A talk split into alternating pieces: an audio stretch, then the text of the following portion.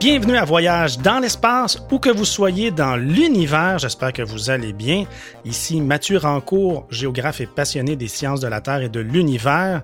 Je suis en compagnie de mon coéquipier, le journaliste scientifique Claude Lafleur. Bonjour. Bonjour Mathieu, bonjour tout le monde. Comme nous l'avons relaté dans deux précédents balados, diffusés en février et mars 2020, les sondes Voyageurs 1 et 2 se sont envolées de Cap Canaveral à l'été de 1977 pour frôler Jupiter en 1979 et puis Saturne en 1981. Tandis que Voyageur 1 complétait à ce moment-là sa mission d'exploration des planètes, Voyageur 2 euh, a quant à elle mis le cap sur les planètes Uranus et Neptune. Mais il lui faudra quatre bonnes années pour parvenir jusqu'à Uranus et trois autres pour gagner Neptune, l'étape ultime du grand tour amorcé 12 ans plus tôt. C'est donc de ces deux dernières missions planétaires dont nous allons traiter aujourd'hui, euh, ainsi que du fait que 43 ans après leur lancement, les voyageurs poursuivent toujours leur mission d'exploration des confins du système solaire. Non seulement euh, Uranus et Neptune sont beaucoup plus loin que Jupiter et Saturne, mais c'est la toute première fois qu'on envoie une sonde dans les parages de ces planètes-là. Il faut se rappeler que avant le lancement des voyageurs en 1977, la NASA avait lancé euh, les sondes Pioneer 10 et 11 qui avaient été survolées euh, Jupiter et Saturne.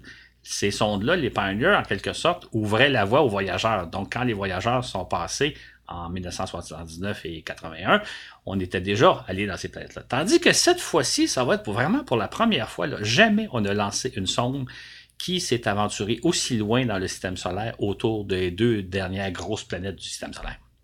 Rappelons aussi qu'à l'origine du projet, les années 80 présentaient une occasion exceptionnelle, oui. Donc, qui ne, survient qu'à tous les 179 ans environ, euh, c'est-à-dire le fait que les cinq planètes externes du système solaire, Jupiter, Saturne, Uranus, Neptune et Pluton à l'époque, se trouvent toutes dans le même secteur. C'est ainsi qu'à la fin des années 60, on avait imaginé réaliser le grand tour en lançant quatre sondes qui les auraient visitées à tour de rôle pour la première fois, n'est-ce pas Claude? Exactement. Malheureusement, ce projet-là, qui aurait dû coûter à peu près un milliard de dollars en dollars de l'époque, c'est-à-dire l'équivalent d'à peu près 5 milliards en dollars d'aujourd'hui, a été abandonné faute de volonté politique. Par contre, la NASA a trouvé moyen de quand même envoyer deux sondes, deux sondes plus modestes, les fameuses voyageurs, pour réaliser une bonne partie du grand tour. Euh, on peut aussi souligner, c'est important de le dire, c'est qu'au moment où on lance les deux voyageurs en 1977, le but des missions, c'est essentiellement d'aller survoler, euh, d'aller étudier Jupiter et Saturne. Euh, Uranus et Neptune ne font pas nécessairement partie du programme. C'est-à-dire que si tout va bien, si tout va parfaitement bien après les deux premiers survols, peut-être qu'une sonde pourra se rendre à Uranus et encore là, si tout va bien, peut-être qu'une autre, la sonde va pouvoir poursuivre jusqu'à Neptune, mais c'est loin d'être acquis. C'est loin d'être certain qu'on va pouvoir réaliser le grand tour. On ne sait pas si les voyageurs ont cette capacité-là. Euh, on peut rajouter que dans le cadre du Grand Tour, il y aurait aussi la survol de Pluton. on aurait étudié Pluton à la fin des années 80. Ça, c'était oublié. Les voyageurs, même si tout allait parfaitement bien, les voyageurs ne se rendraient pas jusqu'à Pluton.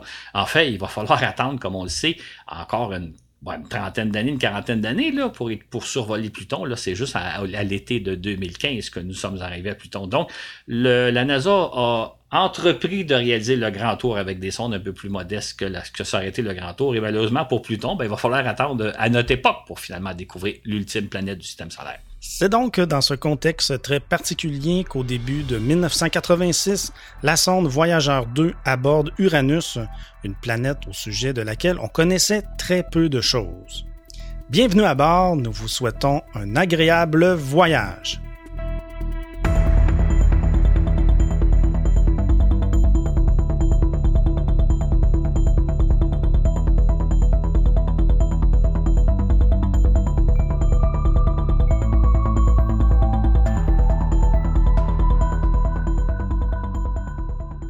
Uranus orbite autour euh, du Soleil à une distance moyenne de 3 milliards de kilomètres. Elle se trouve par conséquent quatre fois plus loin que Jupiter. Cette planète est en fait si lointaine qu'on connaissait relativement peu de choses à son sujet, si ce n'est qu'il s'agit d'une planète gazeuse composée en grande partie d'hydrogène et d'hélium, comme Jupiter et Saturne.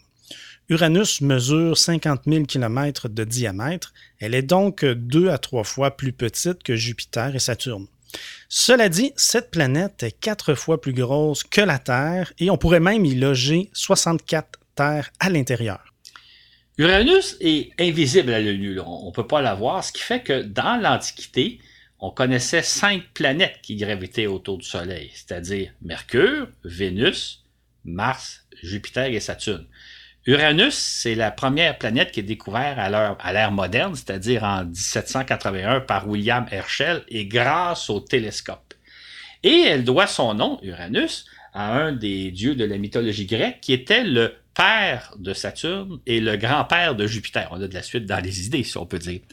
Mais même aux yeux des télescopes les plus modernes, euh, on voit à peu près rien d'Uranus. Tout ce qu'on sait, tout ce qu'on voit, c'est une espèce de tache euh, de couleur turquoise. On savait aussi, on avait détecté deux ou trois satellites autour de la planète, mais à, l'instar de Jupiter et de Saturne, on s'attendait qu'il y en aurait beaucoup plus. On disait qu'il va y avoir des dizaines de satellites, mais tout ce qu'on avait repéré, parce que la planète est si lointaine, on avait repéré seulement deux ou trois satellites. Il reste encore beaucoup de choses à savoir à son sujet. Au moment même où se sont envolés les voyageurs, en 1977, les astronomes ont fait une découverte fortuite. Uranus est entouré par neuf anneaux de matière très foncée et invisible au télescope.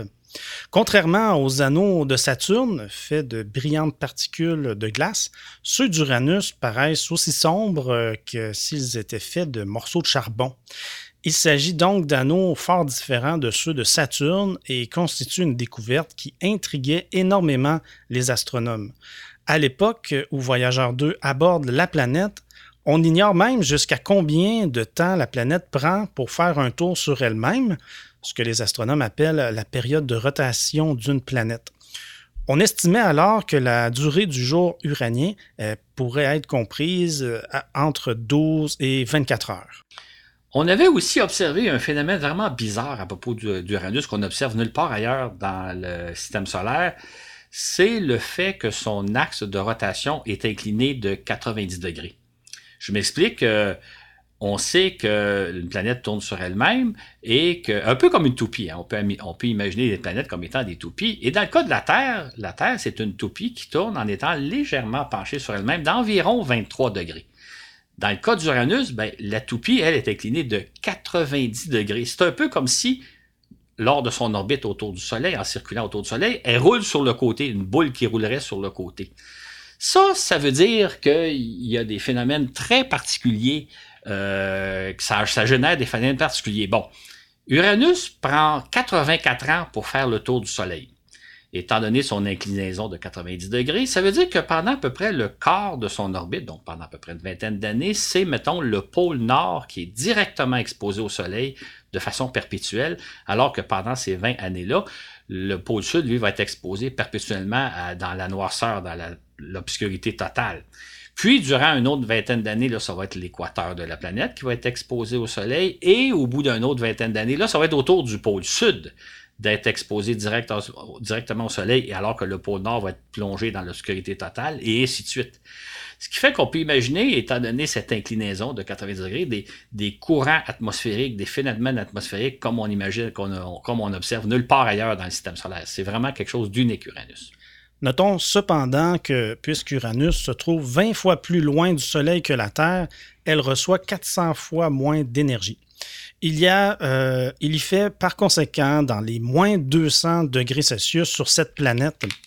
Vu, euh, euh, vu d'Uranus, le Soleil apparaît comme une étoile lointaine. C'est donc un monde très mystérieux que s'apprête à nous révéler Voyageur 2 au début de 1986. On allait vraiment à la découverte d'un nouveau monde. Et étant donné toutes les surprises que nous avaient révélées les voyageurs lors de leur survol de Jupiter et Saturne, on s'attendait à une foule de révélations. Au moment où Voyageur 2 aborde la planète, c'est l'hémisphère sud d'Uranus qui se trouve soumis en permanence au Soleil euh, qui se présente à la sonde.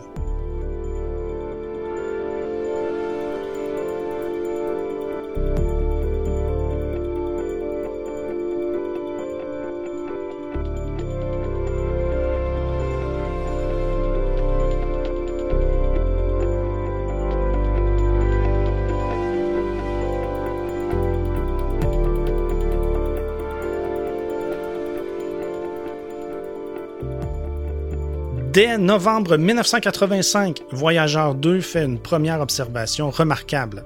Alors que la sonde se trouve encore à 85 millions de kilomètres de sa cible, ses caméras repèrent l'un des neuf anneaux détectés euh, qui encerclent la planète. Voilà qui témoigne de la sensibilité de ces appareils, puisque non seulement ces anneaux sont-ils aussi noirs que du charbon, mais ils sont très peu éclairés par le Soleil distant de 3 milliards de kilomètres. Vu de loin, la planète semble pas avoir grand-chose à nous montrer. Euh, tout ce que les caméras de voyageurs nous montrent, c'est donc une sphère euh, turquoise euh, sans grand relief. En fait, il, semble que, que Uranus n'a vraiment pas les bandes nuageuses et les coloris que nous montrent, qui font que Jupiter est une planète si spectaculaire. La planète semble beaucoup plus terne. Par ailleurs, euh, à grande distance, voyageurs ne repèrent pas un champ magnétique autour d'Uranus. Et ça, ça a surpris un peu parce que on aurait pu s'attendre un peu à l'instar de Jupiter et de Saturne, repérer un champ magnétique d'importance parce que les trois planètes ont la même constitution. Donc, Uranus semble assez terne. D'ailleurs, en, conférence de presse euh, au mois de décembre, l'un des responsables scientifiques a dit, écoutez, on fait une conférence de presse, on n'a pas grand résultat à vous annoncer, ce qui est déjà en soi un certain résultat, c'est-à-dire qu'il n'y a peut-être pas tant que ça à découvrir autour d'Uranus, mais on est encore très loin de la planète. Hmm. Au début de janvier 1986, la sonde repère une nouvelle lune, la sixième que possède Uranus, selon les connaissances de l'époque. Il s'agit d'une lune d'une quarantaine de kilomètres de diamètre, auquel on donnera éventuellement le nom de Cordelia. Il s'agit en fait du premier euh, de la dizaine de satellites naturels que repérera euh, Voyageur 2, les suivants portant les noms de Juliette, Portia, euh, Cressida, Desdemone, Rosalind, Belinda, Ophélie, Bianca, etc. On poursuit ainsi la tradition de nommer les compagnes d'Uranus d'après des personnages de pièces de théâtre de Shakespeare à l'instar des cinq premières lunes, Ariel, Umbriel, Titania, Oberon et Miranda. Dans la, plupart des cas, les nouvelles lunes qu'on a découvertes, il s'agit de petits astres de couleur très foncée. On ne voit pas encore grand-chose parce que la sonde est à grande distance. Par contre, il y a un groupe de lunes qui retiennent notre attention en particulier parce qu'elles sont assez proches les unes des autres. Et ça donne à penser qu'il pourrait s'agir des restants d'une grosse lune, d'un gros astre qui aurait été percuté et qui aurait été détruit, et ce seraient les, lunes, les six lunes, ce seraient des morceaux de cet astre-là. Et ça, ça amène à penser que euh, la, planète aurait pu être victime d'une collision assez euh, terrible il y a fort longtemps, collision qui aurait probablement généré donc les lunes qu'on observe, possiblement les anneaux qu'on observe autour de la planète. Et ça donne à penser que ce qui est peut-être arrivé autour d'Uranus il y a plusieurs milliards d'années, c'est que la planète aurait été percutée par un astéroïde qui l'aurait renversé sur le côté, d'où le fait que son axe de rotation était incliné de 90 degrés, et qui aurait généré l'ensemble des lunes et des, des anneaux qu'on va observer autour de la planète. Donc, il y a peut-être eu une collision cosmique terrible euh, il y a des milliards d'années, mais ça reste à élucider. Comme le relate si justement Brad Smith, euh, qui dirige l'équipe d'interprétation des photos prises par voyageurs, Uranus ne se dévoile pas facilement. Ainsi, en s'approchant, les caméras de la sonde finissent par distinguer des bandes de nuages blanchâtres se déplaçant dans l'atmosphère de la planète, mais il nous faut traiter ces photos pour en sortir, pour en faire ressortir euh, les détails. Les chercheurs déterminent alors que certaines bandes paraissent faire le tour de la planète en 15 heures, mais d'autres en 16 ou 17 heures. Cela tendrait à indiquer que la planète fait un tour sur elle-même en 15, 16 ou 17 heures. La différence entre la vitesse de circulation des bandes nuageuses pourrait s'expliquer par le temps que met la planète à faire un tour sur elle-même, combiné à de puissants courants atmosphériques. Et ce n'est que la veille de l'arrivée à Uranus que la sonde va enfin observer la présence d'un champ magnétique. Là, les chercheurs ont été un peu surpris parce que le champ magnétique d'Uranus, qui est une planète beaucoup plus grosse que la Terre, ce champ magnétique-là est trois fois plus faible que celui de la Terre et 30 fois plus faible que celui de Jupiter. Donc, c'est quand même assez surprenant. On va devoir étudier comment se fait-il qu'on a un champ magnétique si faible que ça. L'importance du champ magnétique, entre autres, permet un peu, quand on fait des analyses spécialisées, de sonder un peu l'intérieur de la planète, de deviner comment est fait l'intérieur de la planète. Et ça va permettre aussi, l'étude du champ magnétique, de déterminer une fois pour toutes la durée de rotation de la planète, donc la durée du jour sur Uranus, dont on ignore toujours la, longueur jusqu'à maintenant. Comme le relate en, conférence de presse le scientifique en chef de la mission Ed Stone, euh, le système d'Uranus ne ressemble en rien à ce que nous avons vu ailleurs dans le système solaire. Il annonce aussi que au cours des prochains jours, nous allons trouver réponse à quantité de questions que nous nous posons, mais surtout, nous allons aussi trouver des réponses à des questions auxquelles nous n'avions même pas songé. Et ce seront probablement là des réponses les plus intéressantes. Voyageur 2 arrive sans encombre aux abords d'Uranus vendredi le 24 janvier passant à 81 000 km environ de la surface visible de la planète. Il est alors euh, midi 59, heure de la côte est des États-Unis. La sonde arrive avec une minute d'avance sur l'horaire établi euh, cinq ans plus tôt. Une minute d'avance, Claude. Exactement, oui. Les calculs sont bons, mais on voit qu'il y a quand même des petites déviations par rapport aux prévisions. Euh, donc, euh, euh, la sonde passe assez proche de la planète et c'est entre la planète et les anneaux. Et c'est un passage assez risqué parce que peut-être que dans cette zone-là, il pourrait y avoir soit des, petites lunes qu'on n'aura pas encore découvert, il pourrait y avoir de la poussière, il pourrait y avoir, y avoir un anneau. Donc, le passage est assez risqué, mais tout se passe bien, heureusement. Euh, néanmoins, euh, les signaux, le, passage à, Uranus présente quand même plusieurs défis technologiques. Par exemple, les signaux radio que nous envoie la sonde mettent 2h45 à nous parvenir. Ça veut dire qu'on ne peut pas piloter la sonde en, direct. Il faut l'avoir programmée d'avance, avoir prévu que la sonde fasse face à tous les inconvénients, parce que à tous les imprévus, parce que nous, on ne peut pas, là, si jamais à la dernière minute, on s'était rendu compte que la présence d'un astéroïde, par exemple, on n'aurait pas pu corriger sa trajectoire. Donc, il faut vraiment là, tout prévoir d'avance dans un environnement qu'on ne connaît pas encore. Euh, l'autre grand défi, c'est que la sonde traverse la planète à une vitesse record de 72 500 km/h. C'est-à-dire que si jamais il y avait eu la moindre collision, la, sonde aurait pu voler en éclat à cette vitesse-là. Mais tout se passe bien. Et euh, on, pourrait dire d'une certaine façon qu'un autre problème est, auquel fait face la sonde, c'est que la, planète étant inclinée à 90 degrés, la sonde, c'est un peu comme si elle, traversait une cible à, très très grande vitesse, à la vitesse d'une flèche qui, qui, se déplacerait à la vitesse de 72 500 km à l'heure. Et donc, elle n'a qu'à peu près 5 heures et demie pour tout observer, tout regarder, tout photographier. Or, d'ordinaire, lors des deux passages précédents auprès de Jupiter et de Saturne, les sondes abordaient la planète par l'équateur, c'est-à-dire qu'elles avaient plusieurs jours pour à la fois analyser la planète, photographier les satellites, etc., etc. Dans le cas, du passage à Uranus, la sonde n'a que quelques heures pour tout voir, tout observer. Si on avait pu être là, si on avait pu la voir à l'œuvre, on l'aurait vu pirouetter dans tous les sens pour essayer de photographier la planète, les anneaux, les satellites, etc. Et euh, finalement, les données, ben, étant donné les, délais de transmission, les données vont d'abord être euh, euh, conservées à bord de la sonde et transmises au cours des prochains jours. Donc, ça va prendre quelques jours avant qu'on reçoive toutes les photos que la sonde a reprises durant son passage. Mais c'est vraiment un passage qui se fait à toute vitesse, beaucoup plus rapidement qu'il s'est fait dans le cas des deux planètes précédentes. Quantité de photos envoyées par la sonde nous dévoile les principaux satellites naturels d'Uranus. Jusqu'à présent, ceux-ci ne nous étaient apparus comme de vagues taches plus ou moins foncées, mais voilà qu'on découvre leurs particularités et leur propre personnalité.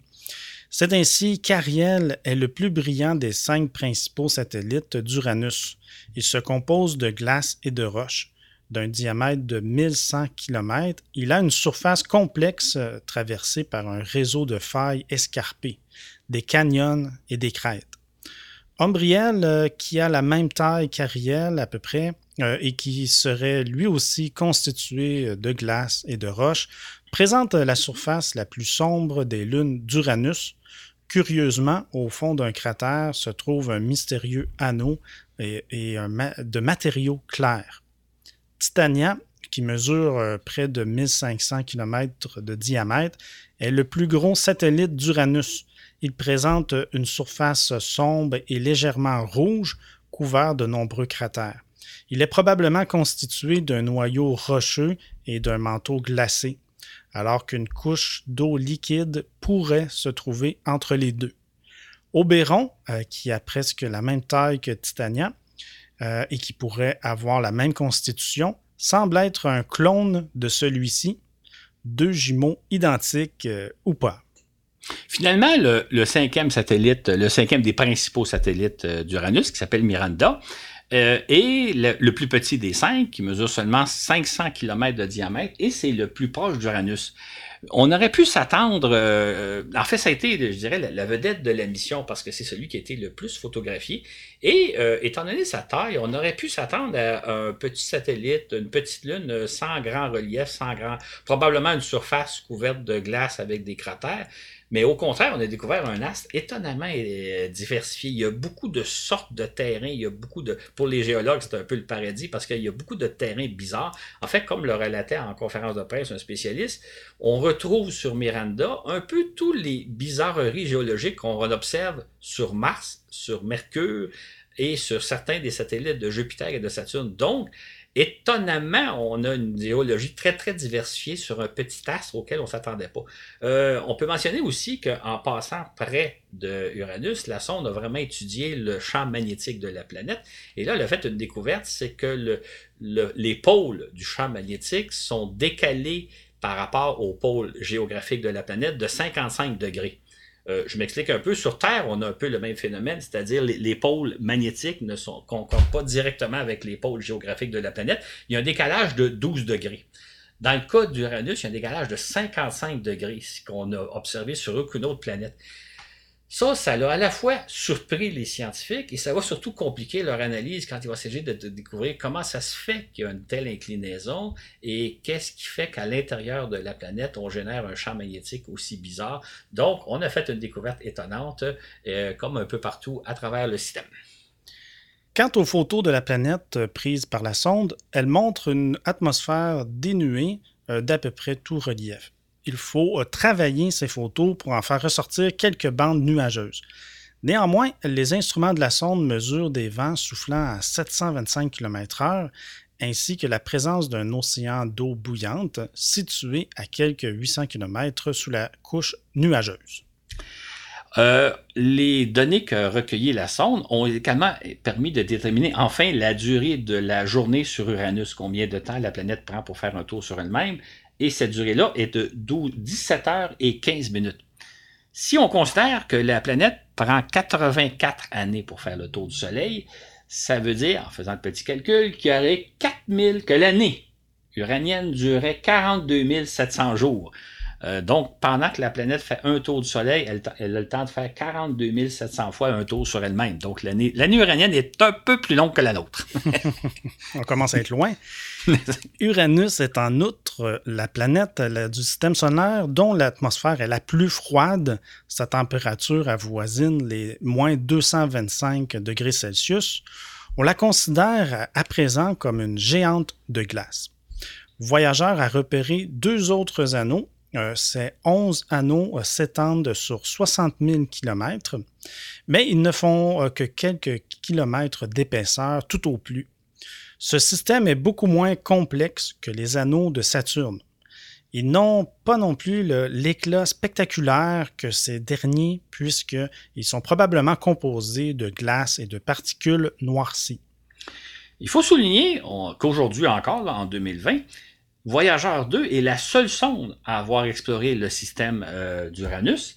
Et comme on l'expliquait un peu plus tôt, elle est passée à toute vitesse et elle a photographié dans bien des cas moins de la moitié des astres euh, de ce qu'il y avait à voir. Donc, il y a encore énormément de choses à savoir à propos de la planète. Et même aujourd'hui, là, aux yeux de nos plus puissants télescopes, et on peut penser au télescope spatial Hubble et au télescope terrestre, Uranus est tellement loin qu'on ne sait pas grand-chose. En fait, on pourrait dire une chose, on a eu un bref survol de la planète, mais il nous reste vraiment tout à découvrir à propos de cette planète et de ces mondes fantastiques. À la suite de son passage à Uranus, la sonde étant toujours en excellent état de marche, elle met le cap sur Neptune. Il lui faut par conséquent trois ans et demi pour parcourir le milliard et demi de kilomètres qui la sépare de sa cible.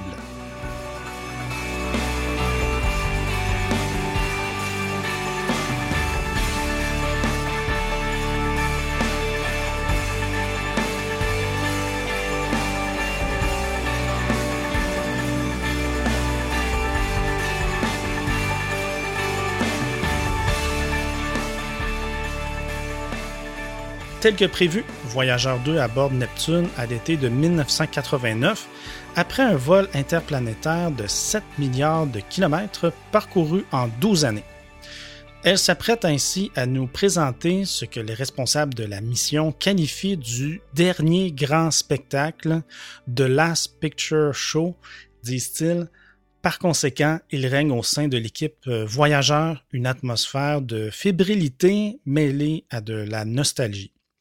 Ce sera en effet la dernière fois qu'on explorera ainsi une planète, puisqu'on ne voit pas le jour où on visitera Pluton, qui était donc la neuvième planète principale à l'époque.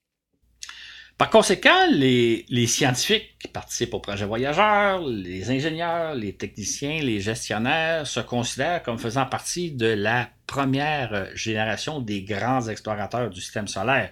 Parce que cette exploration-là a commencé il y a une vingtaine d'années plus tôt, c'est-à-dire, en une quinzaine d'années plus tôt, c'est-à-dire euh, avec le survol de Mars par euh, Mariner 4 en 1965 et vient de se conclure avec le survol de Neptune. Euh, d'ailleurs, en, conférence de presse, le directeur du projet, Norman S., avait déclaré, gardons à l'esprit qu'au moment où on a lancé les, sondes voyageurs, personne n'avait osé espérer qu'on se rendrait jusqu'à Neptune. On ne penserait pas que les sondes pourraient survivre aussi longtemps. On, vraiment, on a réussi quelque chose. Et son collègue Ed Stone, qui est le directeur scientifique du programme, avait dit, écoutez, Voyageur a vraiment dépassé toutes nos attentes et de beaucoup.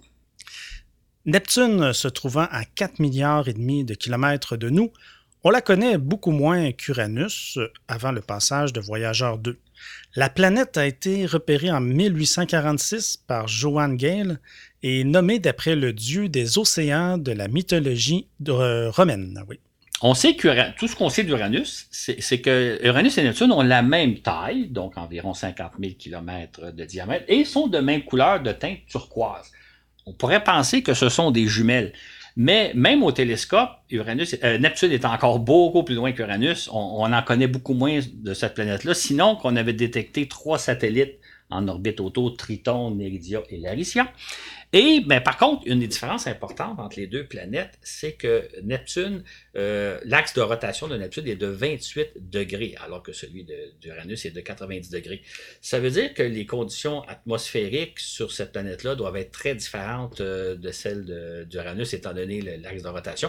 Juste à titre de comparaison, on peut dire que l'axe de rotation de la Terre est incliné de 23 degrés, tandis que celui de Neptune est de 28 degrés. Donc, les axes de rotation sont semblables et beaucoup plus euh, proches les uns des autres que dans le cas de, d'Uranus qui est incliné à 90 degrés.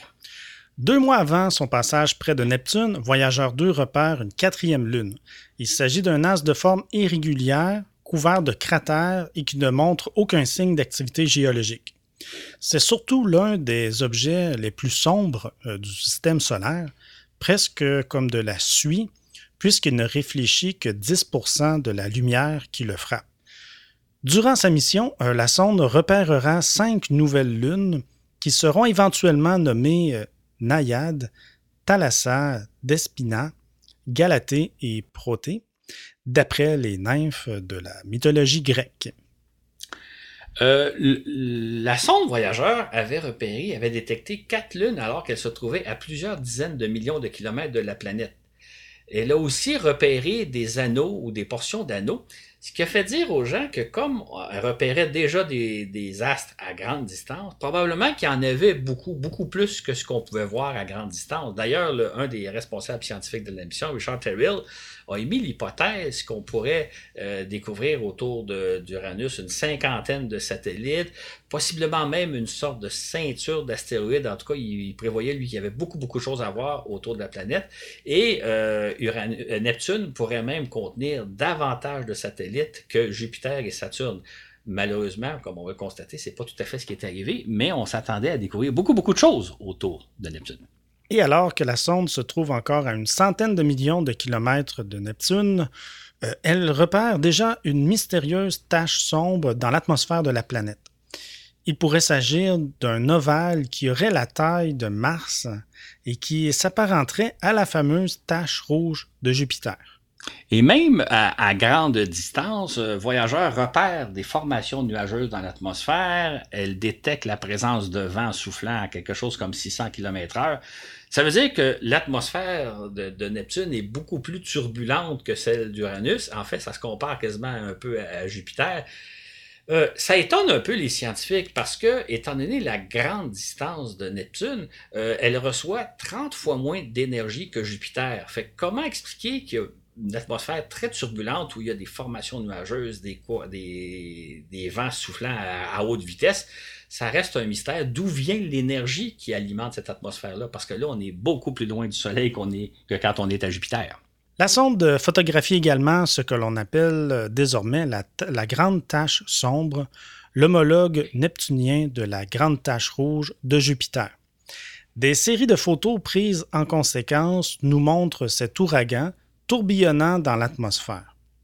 On observe aussi, euh, phénomène bizarre, la présence de nuages blanchâtres flottant au-dessus de cette tache. Chose certaine, Neptune semble beaucoup plus photogénique qu'Uranus, ce qui satisfait grandement euh, Brad Smith, qui est le responsable euh, du, du, volet photographique de Voyageurs. La sonde mesure aussi la présence d'un champ magnétique comme on l'observe auprès des autres géantes gazeuses. Puis les caméras de la sonde photographient pour la première fois ce qui semble être deux portions d'anneaux encerclant en partie seulement la planète. L'un d'eux couvrirait un huitième de cercle et mesurerait 50 000 km, tandis que le second euh, ne couvrirait que le 1 36e de cercle et mesurerait 6 000 km de long. Voilà qui confirme ce que les astronomes avaient cru percevoir depuis la Terre. Ces portions d'anneaux pourraient provenir de Lune qui se serait disloquée, mais sans pour autant parvenir à former des anneaux complets autour de la planète. Les anneaux de Neptune diffèrent donc autant de ceux de Saturne que d'Uranus. Et alors que la sonde se trouve encore à 3 millions de kilomètres de sa cible, on commence à voir les premiers détails de Triton. Triton, c'est le principal satellite de Neptune.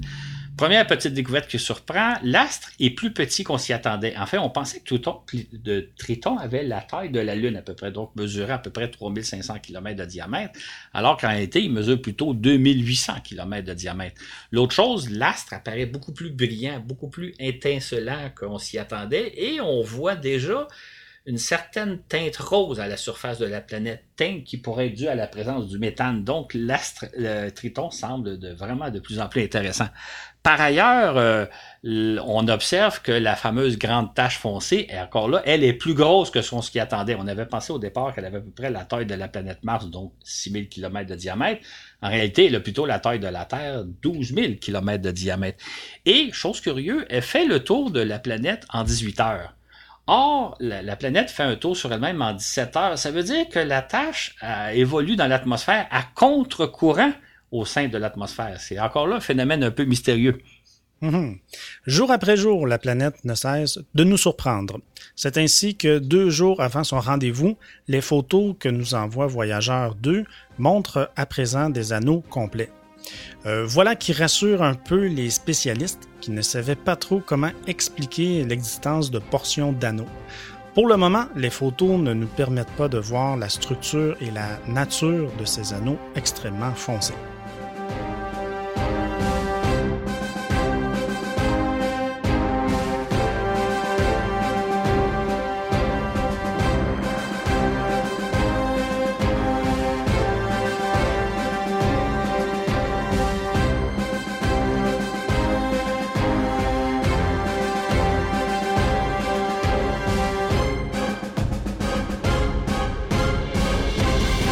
Voyageur 2 aborde comme prévu Neptune au soir du 24 août 1989 avec 4 minutes d'avance sur l'horaire établi 4 ans plus tôt.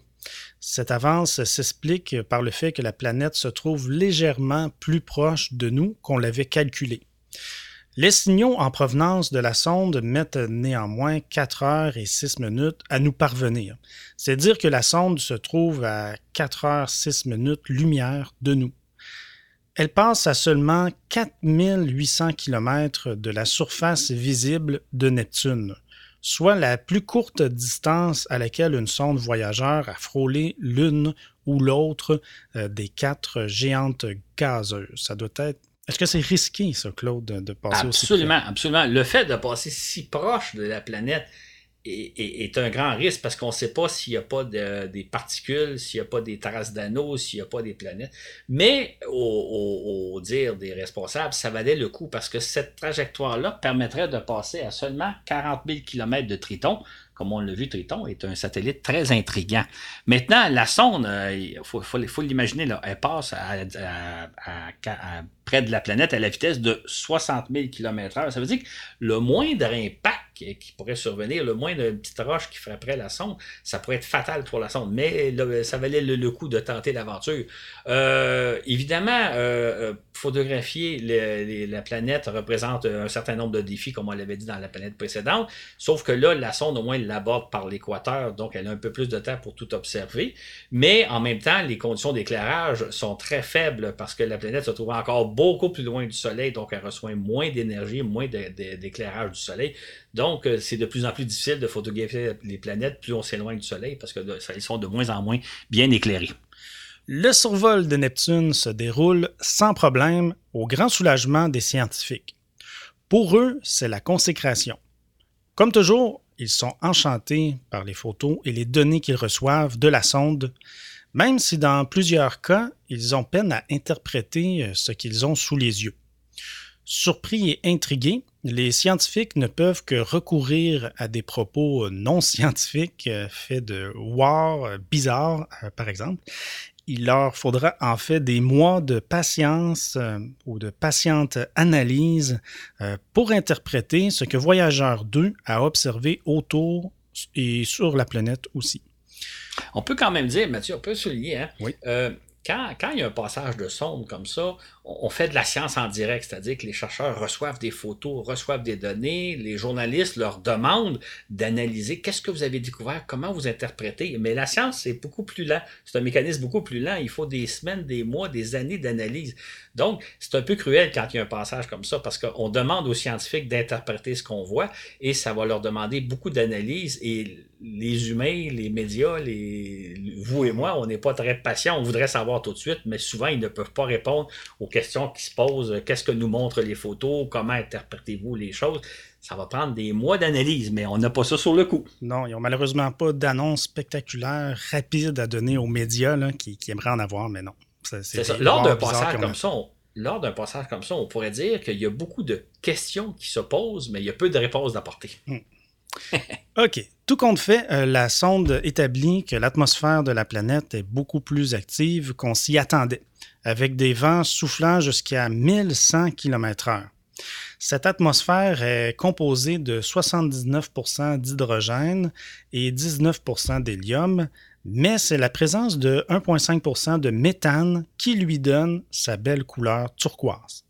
Exactement. Et la sonde euh, observe trois formations nuageuses particulièrement intéressantes. D'une part, il y a la fameuse grande tache sombre dont on a parlé tantôt. Il y en a une deuxième qu'on appelle la plus petite tache moins sombre. Et finalement, le, scooter ou la trottinette. Euh, la première, la grande tache euh, euh, sombre, comme son nom l'indique, c'est un, ouragan, un immense ouragan qui est à peu près la taille de la Terre et qui se déplace dans l'atmosphère neptunienne à la vitesse de 1000 km à l'heure. La plus petite tache sombre, comme on l'indique, elle est plus petite. C'est un petit ouragan qui est déjà moins, qui est plus pâle, donc une nature un peu différente. Quant au, l'autre nuage qu'on appelait le scooter, c'est une longue, bande de nuages étincelantes euh, dont on ne s'explique pas encore tout à fait la nature et qui trottine dans l'atmosphère de la planète, d'où son nom scooter trottinette. Donc, il y a des formations nuageuses qu'on n'a pas observées sur d'autres planètes qu'on observe sur euh, Neptune. Mhm. En outre, Neptune possède cinq anneaux principaux. Trois ne font qu'une centaine de kilomètres de largeur, tandis que deux autres ont de 2 à 5 000 kilomètres de large.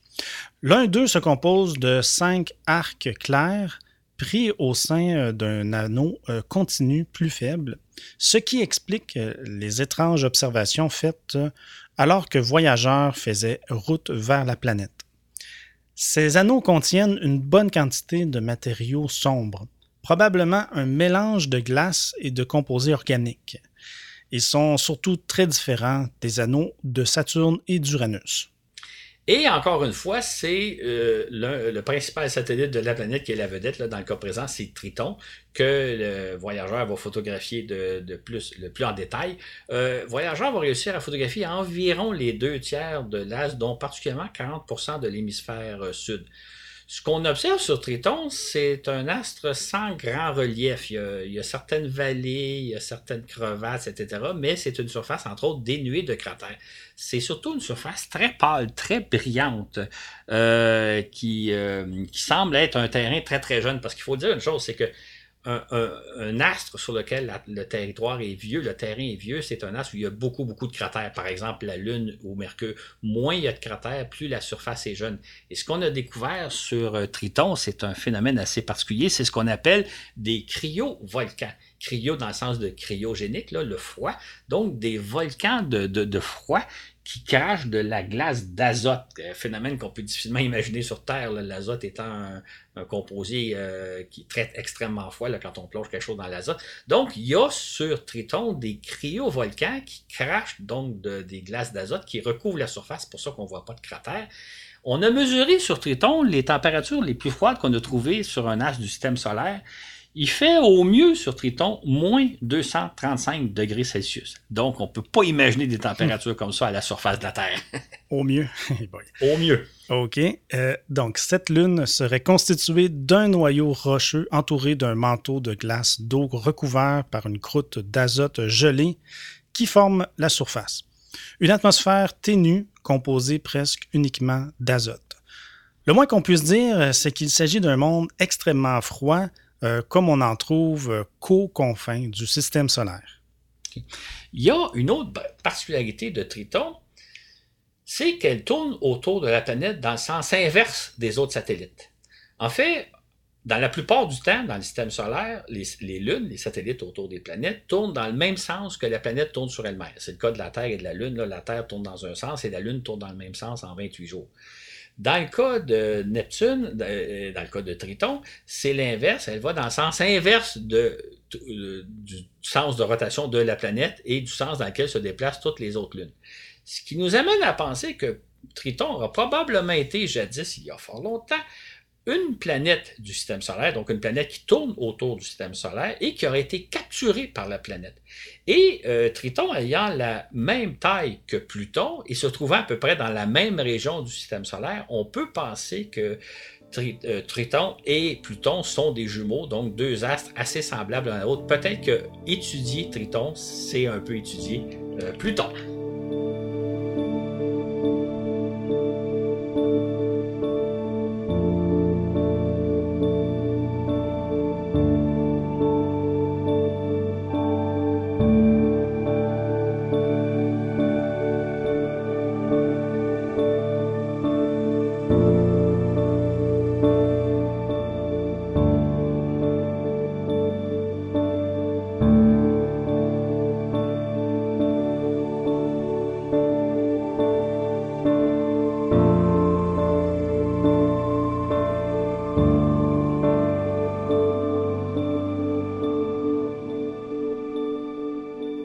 Survol de Neptune par Voyageur 2 marque la fin d'une formidable époque, la grande exploration du système solaire. Non seulement vient-on d'explorer toutes les planètes, mais en 1989, presque plus aucun projet de sonde planétaire n'est en préparation.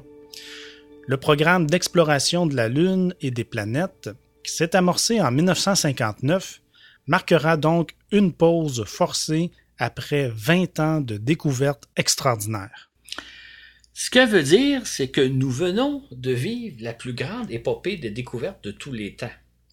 En fait, jamais dans l'histoire de l'humanité n'avons-nous découvert autant de nouveaux mondes en si peu de temps. Et aussi, grâce à, la magie des ondes radio, ces découvertes-là se font en direct. En fait, si on faisait un parallèle à, à l'époque de Christophe Colomb et des grands navigateurs, qui donc découvrait des nouvelles terres, des nouvelles régions du globe, qui explorait des nouvelles régions du globe. Il fallait attendre des années, il fallait attendre que ces, équipages-là regagnent leur port d'attache pour savoir ce qu'ils ont découvert. Tandis qu'avec euh, les, sondes spatiales, ben, du moment qu'ils survolent une planète, ils nous transmettent les images et les mesures qu'elles prennent et on découvre donc au fur et à mesure, en même temps qu'elles, euh, ce qu'elles ont observé. On a vraiment vécu une période privilégiée, c'est-à-dire durant à peu près une vingtaine d'années, on a fait la tournée du système solaire, on a découvert des dizaines et des dizaines de nouveaux mondes, et euh, il n'y a rien de tel qui s'est passé dans l'histoire de l'humanité, euh, et il n'y a plus jamais rien de tel qui va se passer dans l'avenir. Ça a été une période exceptionnelle de l'histoire de l'humanité. Les deux voyageurs ont ainsi accompli le grand tour envisagé dans les années 60. Mais contre toute attente, leur mission n'est pas terminée le programme Voyageur est ainsi rebaptisé Voyageur interstellaire Mission, la mission interstellaire des voyageurs. Les deux robots entreprennent ainsi d'explorer les confins du système solaire, une région encore inexplorée. Dans le cas de Voyageur 1, après avoir exploré Jupiter et Saturne, la, sonde a pris une autre direction, c'est-à-dire qu'après son survol de Titan, Titan c'est la principale lune de, Saturne, sa trajectoire a été courbée de 35 degrés par rapport à l'équateur du Soleil. L'équateur du Soleil, c'est là, c'est la région où gravitent toutes les planètes. les planètes gravitent au, niveau de l'équateur, c'est ce que les astronomes appellent l'écliptique. Donc, elle, Voyageur 1, sa trajectoire a été déviée de 35 degrés, donc elle monte vers la direction nord de l'écliptique pour explorer une région qui n'a jamais été explorée auparavant.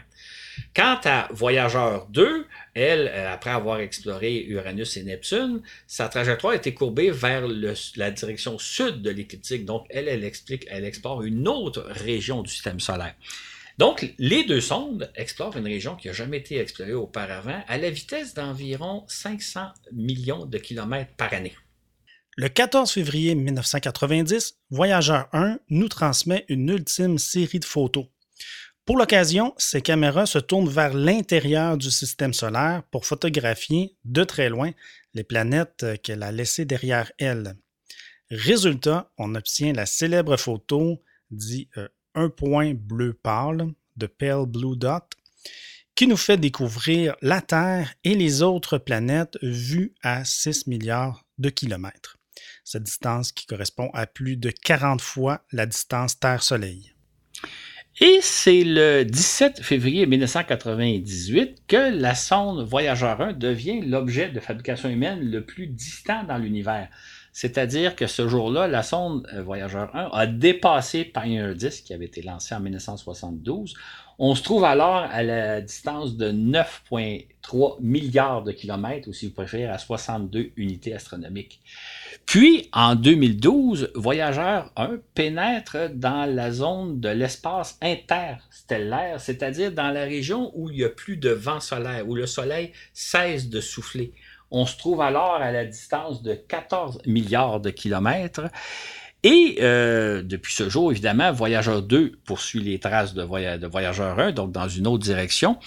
Et ce qui est un peu fantastique, c'est que 43 ans plus tard, on est toujours en contact radio avec les sondes. Les deux sondes continuent d'émettre des informations, de nous parler de l'environnement dans lequel elles explorent. Donc, euh, c'est quand même... Euh, on est toujours en contact avec les sondes. Incroyable. Et c'est ainsi qu'à l'heure actuelle, septembre 2020, euh, au moment de diffuser l'émission, Voyageur 1 se trouve à 150 unités astronomiques de nous, soit à plus de 22, 22 milliards de kilomètres. Ces signaux prennent, les signaux radio prennent 20 heures et 45 minutes à nous parvenir, la sonde se situe à près de 21 heures, 21 heures lumière de nous. Quant à Voyageur 2, elle se, trouve à 125 unités astronomiques, soit à près de 19 milliards de kilomètres, et ses signaux radio mettent plus de 17 heures à nous parvenir. Quand on y pense, c'est un exploit absolument extraordinaire. Euh, on l'a rapporté au début du balado, comme on l'a rapporté dans les deux autres lors du lancement des voyageurs, on espérait que les sondes se rendraient à Jupiter et à Saturne et peut-être un peu plus loin. On ne penserait pas que les sondes fonctionneraient euh, très très longtemps, quelques années dans les, dans les rigueurs de l'environnement euh, interplanétaire. Or, 43 ans plus tard, ils sont toujours en contact avec nous. Jamais on n'aurait pu imaginer une telle chose. Jamais personne n'aurait osé penser que 43 ans plus tard, les voyageurs sont encore en fonction, surtout qu'elles euh, n'ont jamais fait d'objet d'entretien en cours de route. Il n'y a pas de machine, je pense, sur Terre qui a commencé à fonctionner il y a 43 ans et qui fonctionne encore aujourd'hui sans avoir eu euh, d'entretien. Il n'y a probablement même aucune machine qui fonctionne aussi longtemps. Euh, les sondes, donc, continuent leur route, continuent leur exploration, et on prévoit maintenir le contact avec elles encore jusqu'à au moins 2025, peut-être un peu plus longtemps. Le problème qui va se poser à la longue, c'est que le, le, émetteur radio, de plus en plus loin, c'est de plus en plus difficile de capter le signal. Ça veut dire que peut-être que les sondes vont fonctionner encore plus longtemps que ce qu'on va être capable de garder en contact. Euh, le contact avec elle parce que si tout va bien. Donc, euh, c'est vraiment une mission euh, auquel on avait beaucoup d'espoir lors du lancement. Moi, je m'en souviens, j'étais adolescent quand j'ai vu les sondes s'envoler, mais jamais j'aurais pensé qu'en 2020, je ferais un balado en train de parler de voyageurs 1 et 2 qui sont encore en fonction, qui nous envoient encore des informations. Ça aurait été de la science-fiction si on m'avait dit ça. Eh bien, Claude, c'est ce qui met fin à cette euh, trilogie de la grande aventure des voyageurs. J'espère vraiment que vous avez apprécié ce voyage dans l'espace tout à fait exceptionnel. Merci, Claude, pour cette émission. Ça a été un réel plaisir.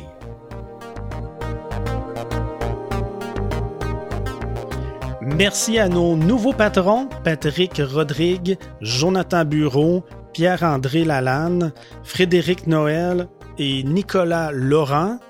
Euh, merci aussi à Rémi Paquet qui effectue un retour. Bienvenue à bord. Re-bienvenue à bord. Et un grand merci aussi à David Aymon et Catherine Hitziger qui, eux, ont augmenté leur contribution.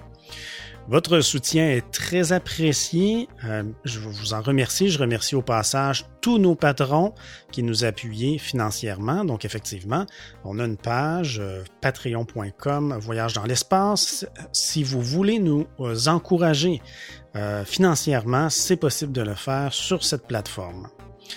il va y avoir donc en exclusivité pour nos patrons un fascicule écrit de cet épisode que vous venez d'écouter euh, je répète euh, toujours, comme à l'habitude, qu'on a une page Facebook. Je vous invite à aimer notre page, c'est une façon de nous appuyer également et de nous soutenir.